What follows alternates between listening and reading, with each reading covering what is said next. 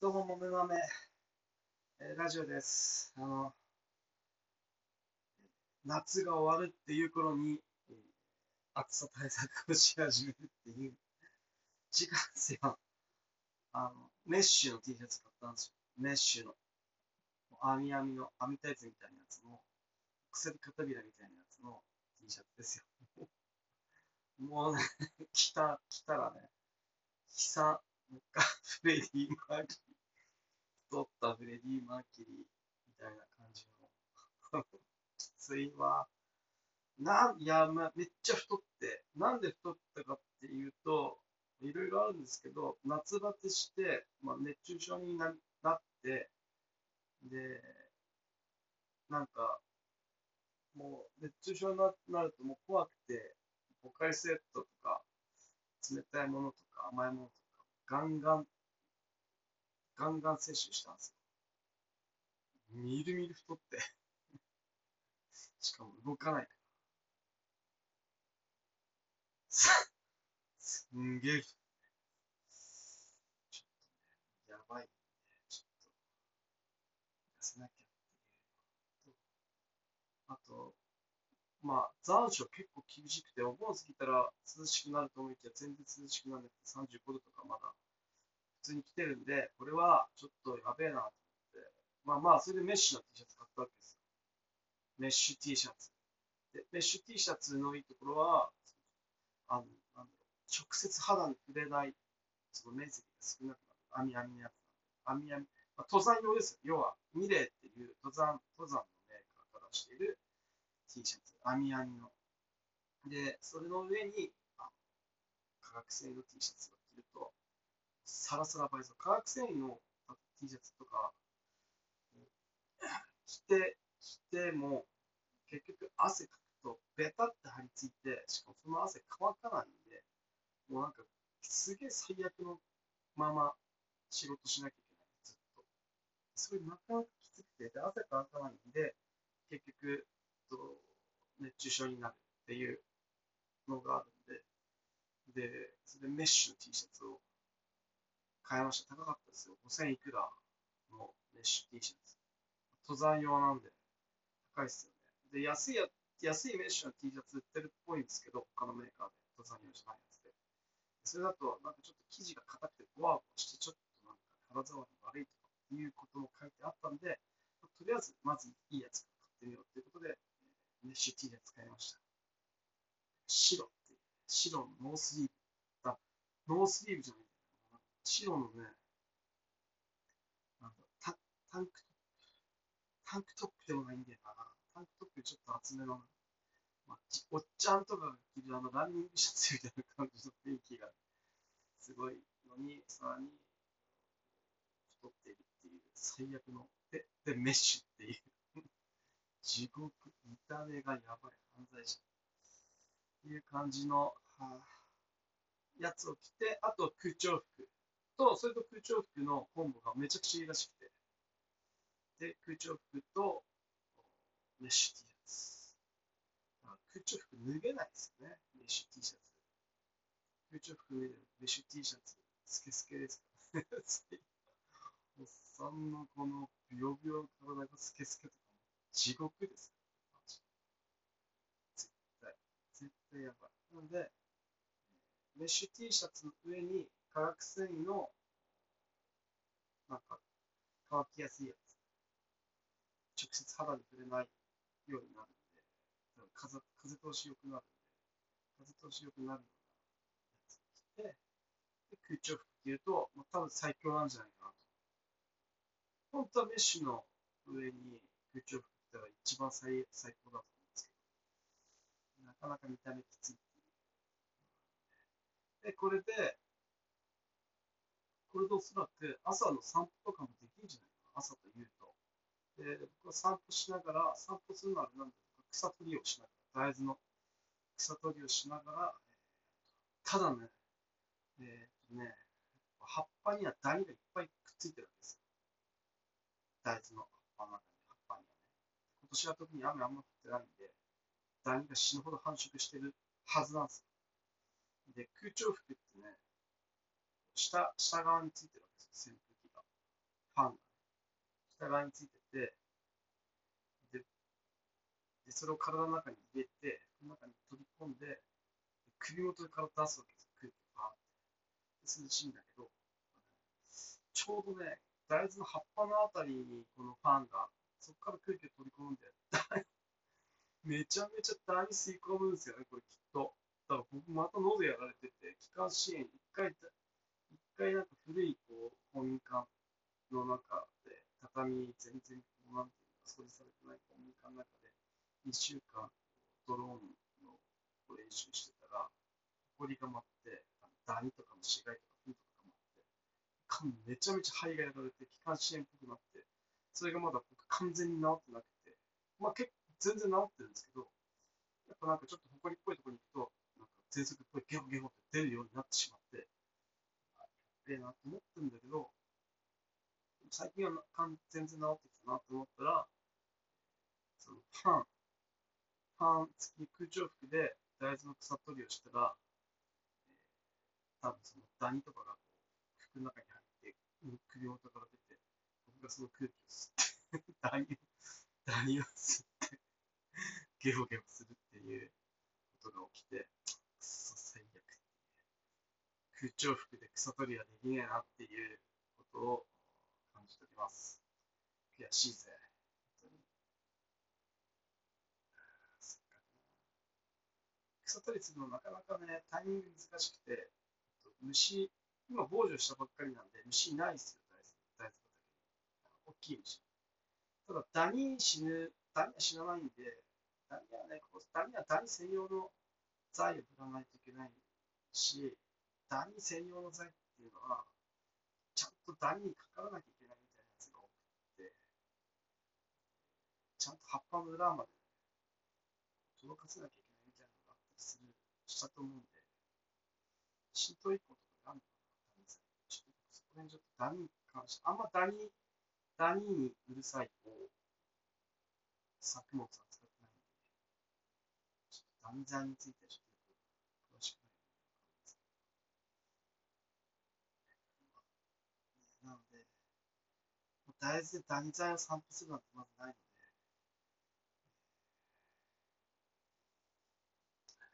ダニは繁殖し放題っていうのはあるんですよね。やっちまいましたよ。まあ、とにかく太った。すげえ太った。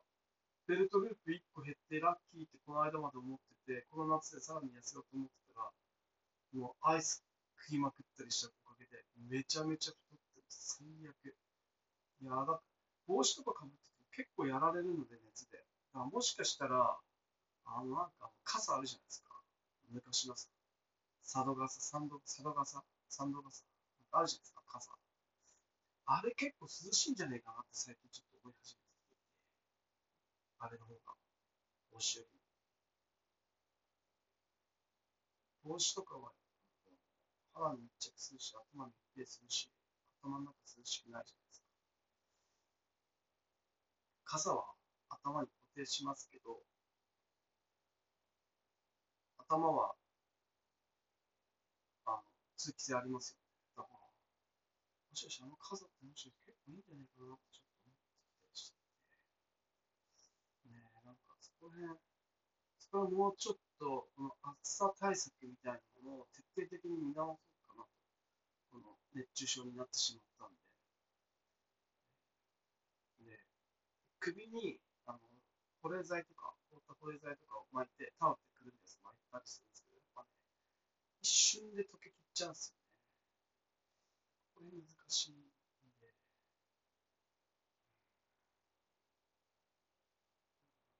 スするスプレーとかを持ってて、肩とかシュッシュってかけたらいいのかな。水浴びるのが一番いいんだよな、これまずメッシュで、まだまだ35度とかの気温の日が今後も続くみたいな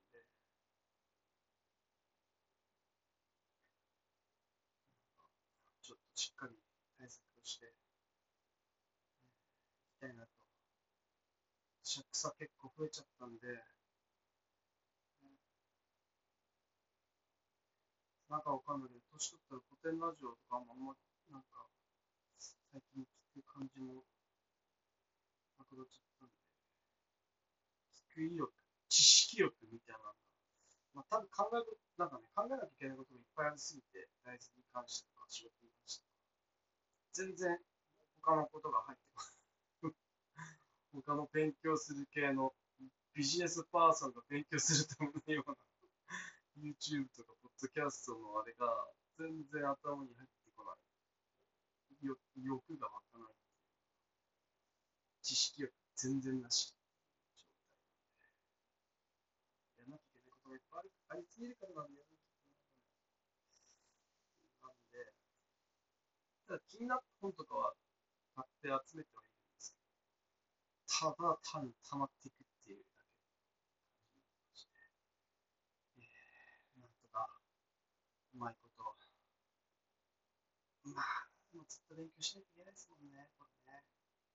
大変ですよ、本当に。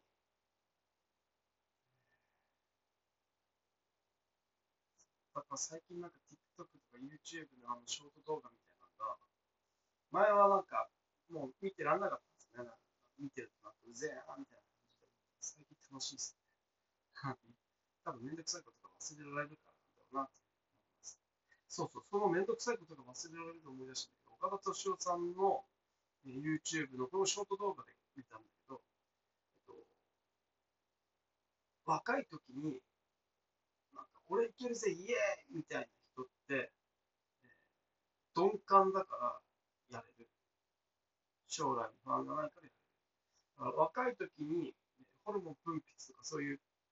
なんだろう、感覚的に過敏すぎる人は生きづらいんで、えー生きづらいっていうのが。で、若い時に20代、20代、10代、20代、感覚が強すぎて生きづらい人は、年取ると感覚鈍るので、感覚鈍って生きやす生きるのにちょうどいい感覚になるんで、40代、50代すごい生きやす。いっていうふうに岡田敏夫さん言ってて、あの、僕が30代過ぎて、なんか人生楽しくなってきたっていうのは、もしかしてこれかなっていうふうに思って、僕はなんか経験とかいろんなものが積み上がってきて、なんか仕事が楽しくなったり、人生が楽しくなったり、仕事がうまくいき始めたのかなと思いきや、感覚みたいな、その、が、まあ、この感覚のこの神経みたいなのが、センサーがこうちょっとこうきつすぎて生きづらかったのが、年取って鈍感になったおかげで、ちょうど良くなったのかって思ったら、うわあ、そう、それめっちゃあり得るじゃん。岡田敏夫、すげえ。久しぶりに。前はずっと岡田敏夫さんの動画とか見てたんですけど、で、有料チャンネルみたいなのやってたんですけど、ほぼ漫画、ほぼなんかアニメとか漫画とか解説で、あの、めちゃめちゃこう、なんか、わあ、すげえこと言うな、みたいな、ためになるようなことってあんま少なかったりしたんで、もう、その、有料、有料会員やめちゃったんですよね。だから、まあ、岡田敏夫さん的なのは多分普遍的なことをずっと言ってるんで、またなんか興味を持ったときに、なんだろう、有料、有料会員になって、で、アーカイブ触るっていう。で、また全部こう、アーカイブ見終わったら、まあ、会員に向けて、また何年か経ってアーカイブが溜まったら、必要なやつだけを取る。みたいなのがいいのかな。じゃないとね、なんかね、また今回もアニメで関係ないやつが課金してるの。課金してる。また今回も関係ない。また今回も関係ないみたいな感じで、なんかどうでもいい。なんかまた外れかまた外れかっていうか、外れ感が強くて、あんま良くないな。そういうのも、そういうのがあって。で、大悟の、大悟さんの D ラボも昔聞いてたんだけど、一通り、なんか、なんだろう、うん、えーと、一通りこう生きていく上で、基礎的な大事な考え方みたいなのを一通りこうさらうと、別にそれ以外はただ単にこう上積みのなんか知識感じになって、別にもいらなくなるなっていうのがあったんで、大悟さんの D ラボも、途中でね、あの人おかしくなってきた、ね。なんかやたらこう人になんかいろいろなんか、ね、人を蔑むような発言が多くなって、なんだ、うぜえなと思ってやめたんですね、D ラボ。やっぱそういう、そういうね、なんか、生きていく上で、こう結構、なんかこう、まあ、バイアスの、基本的なバイアスのやつとか、脳科学的なやつの基礎的なやつとか、あと戦略とか、あと、なんだろう、世の中の仕組み的な、簡単な仕組み的な、社会のなんかラッカーとか、宗教は何でできているとか、なぜ宗教に人がハマってしまうとか、そういう、なんか、そういう、こう、基本的なやつ、普遍的なことみたいなのを、そんなに、そういう知識、多分、多分本100冊とか200冊とか、100冊、100冊ぐらい多分、100とか200とか読めば、多分ほぼ大体なんか何かしら網羅すると思うんで、多分それをまずさっさと読んでしまうっていうのが、だから人間の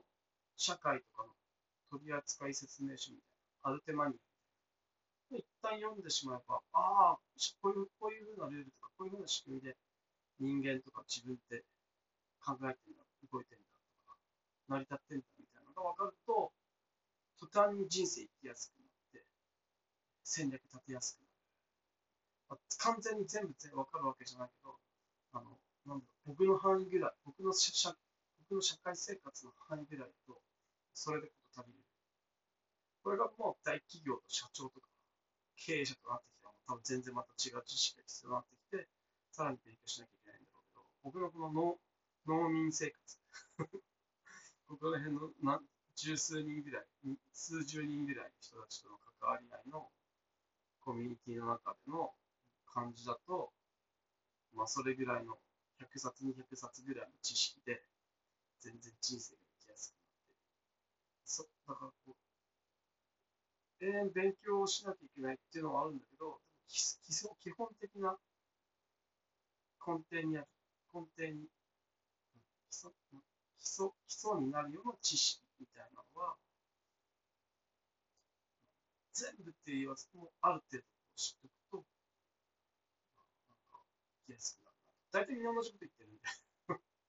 昔の偉い人もそんな違うって言わないんで、みんな同じこと言ってるんで、みんな同じところにたどり着くんで、ただ、えっと、言い方によって自分にしっくりくるか来ないかみたいなので、その納得感が、そのメイクセンスです。ビジパ用語で言うと、腑に落ち方が全然違うんで、ああ、これ、その、まあ、上手に水のごとし、ああ、こういうことか、みたいな。その時に上手水のごとしっていうことだけだと、なんかまあまあ水のようにこうなんか、ある時は勢いよく流れて、ある時は形を変えて、順応にみたいなぐらいの感じだけど、もうちょっと言い方変わると、もっとすげえよくわかるわ、みたいな、その、まあ、本の言うさ、なんかこう人によってね、なんかこう、言い方変わるんで、それによって自分に、こう、理解できる。まあ、あと何、まあ、一回聞くよりもいろんな方法、いろんな方面で、いろんな種類の、なんていうか、いろんな説明のされ方、種類の違う説明のされ方を一つの、一つのことをね、種類の違う説明のされ方をすることで、多面的に捉えられて理解が深まるというのはあると思うので、ああ、これ、なんか、一つ、なんかこう、深く知る、知ることができる。物事に対しての感覚を一つ深くまで分かることができるっていうのはあるなと感じるわけですよ。マーケティングの22の法則まだ5ぐらいまでしか読んでな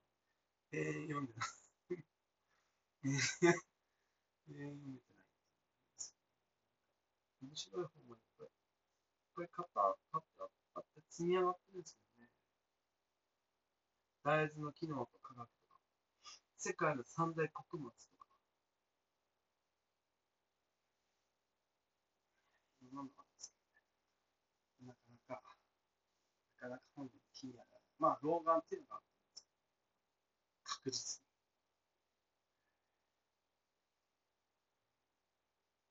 いや、でも今年草生えたな。これはしょうがないですよね。中高バイト入るときに入れなかったんで、その入れなかったところがもう結構草草生えてたな。これがね、本当に吊り下げノズルがあれば、これさーっと助走できたんだろうなと思うと、吊り下げノズル必須だなと。吊り下げ吊り下げノズルいるな。あとなんだろう、まあ、まあ、前々、前々からなんか言ってるような、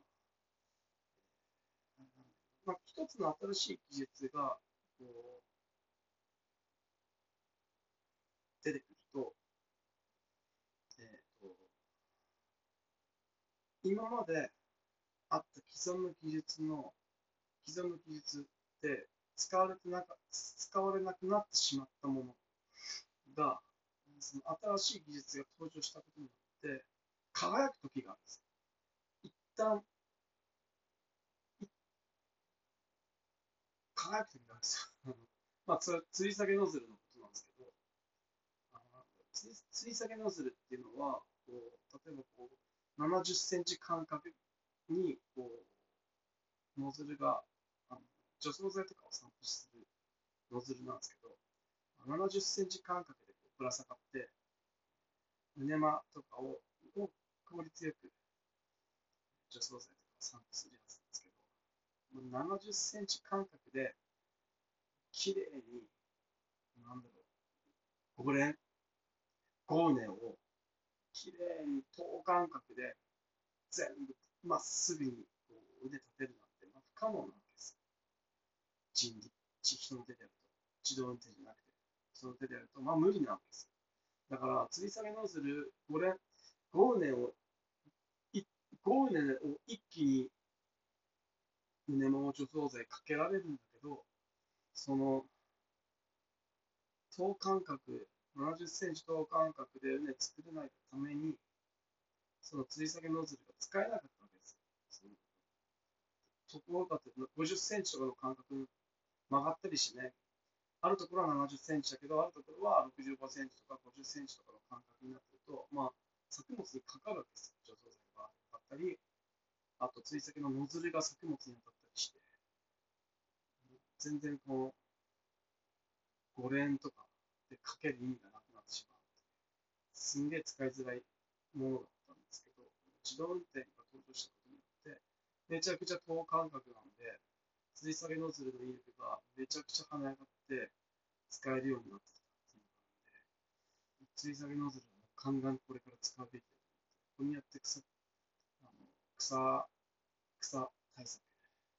すげえいいんじゃないかなっていうふうに思っています。うちの吊り下げノズルはいろんなところにぶつけすぎて壊れてるので、なんか新しくこう、吊り下げノズルを新調してもらうしかねえなっていうふうに思っております。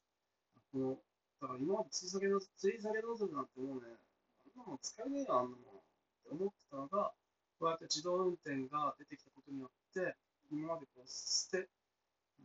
捨てられてた技術がさらに蘇るみたいなことって結構あると思っているので、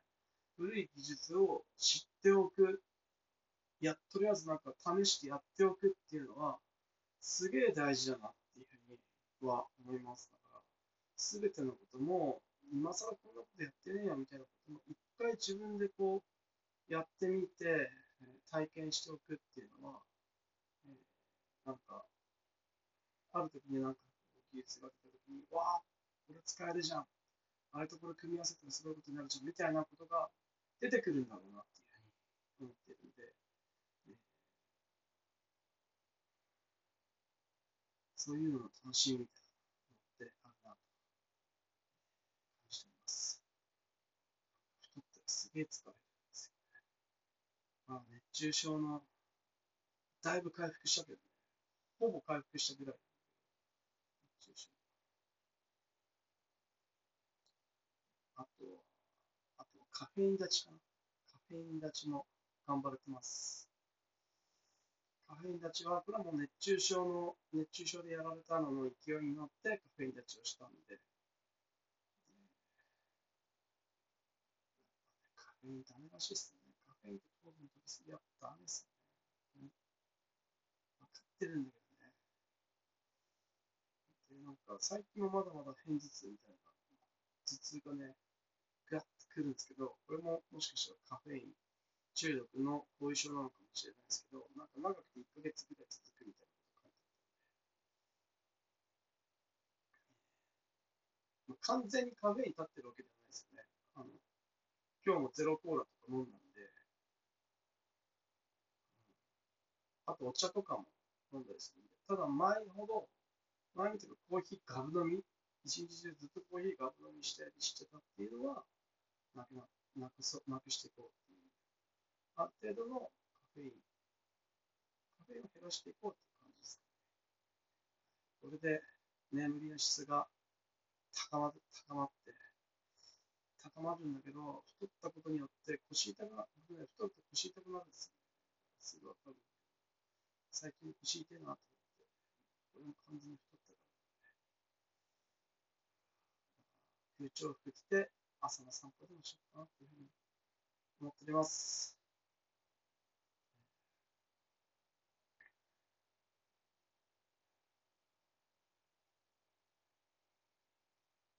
ベトナムダイエットもなかなか、なかなか、なかなかうまくいきませんな。枝豆、枝豆大量に食って、まあ主食の代わりに枝豆食うみたいな感じでやっていこうと思ってるんですけど、なかなかね、思うでね、何年か前にはめちゃくちゃすごくうまくいったんですけどね、なかなかうまくいってないです。ただ単にデブのおっさんができてきた感じで、ちょっと、もうちょっと、シュッとしたいなっていうふうに思っています。これからね、米担ぎがあるんですよ。30キロの米を持って、運ばなきゃいけないっていう仕事が、稲刈りが始まったら出てくるんで、そこら辺ですね。その頃にまでにはちゃんと痩せて、しっかりしていきたいなと思うんで、自転車と空調服と、そこら辺やっていけたらいいかなと。自転車乗りながら空調服はないですよね。意味ない。あれは歩くからいいですね、空調。